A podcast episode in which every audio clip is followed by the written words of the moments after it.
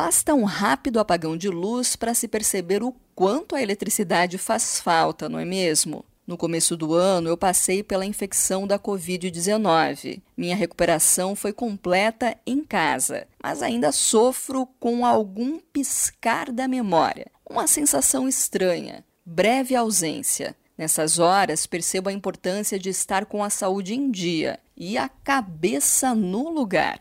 Daniele Pérez é professora doutora em Ciências da Reabilitação e também mestre em fisioterapia. Ela comenta sobre o Dia Mundial do Cérebro. Oi, Ellen. Então, dia 22 de julho, Dia Mundial do Cérebro. E esse dia vem nos lembrar de estarmos cuidando, preservando a nossa saúde, tanto cerebral quanto a saúde cardiovascular também. Por quê? Porque uma das doenças mais comuns que afeta o cérebro é o acidente vascular cerebral, né? Aquele famoso derrame conhecido. Né? Nós temos hoje no cenário mundial uma incidência de uma pessoa a cada quatro que terão ou já tiveram AVC, então é uma incidência importante. Apesar de que aqui na nossa região sul nós temos umas boas perspectivas, né? Tivemos uma diminuição da incidência em 30%, de acordo com os dados do DataSUS, mas de todo modo é muito importante nós termos o conhecimento sobre essa patologia, sobre essa doença. E eu, como fisioterapeuta, mestrado em fisioterapia e doutorado em ciências da reabilitação, eu venho falar um pouquinho da importância da fisioterapia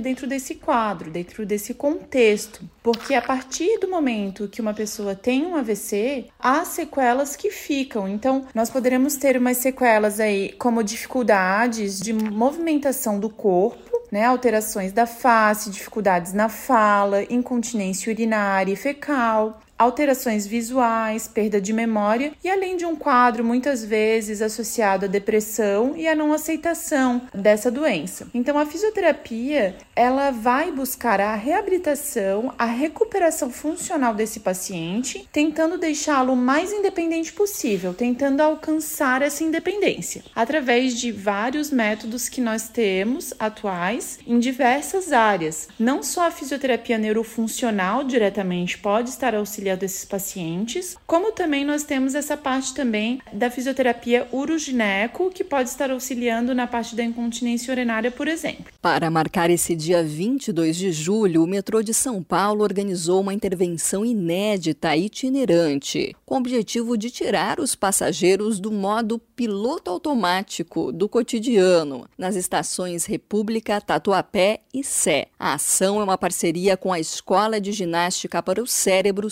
supera, respeitando todos os protocolos de segurança e também o distanciamento entre as pessoas. Da CBN Litoral, Ellen Francine.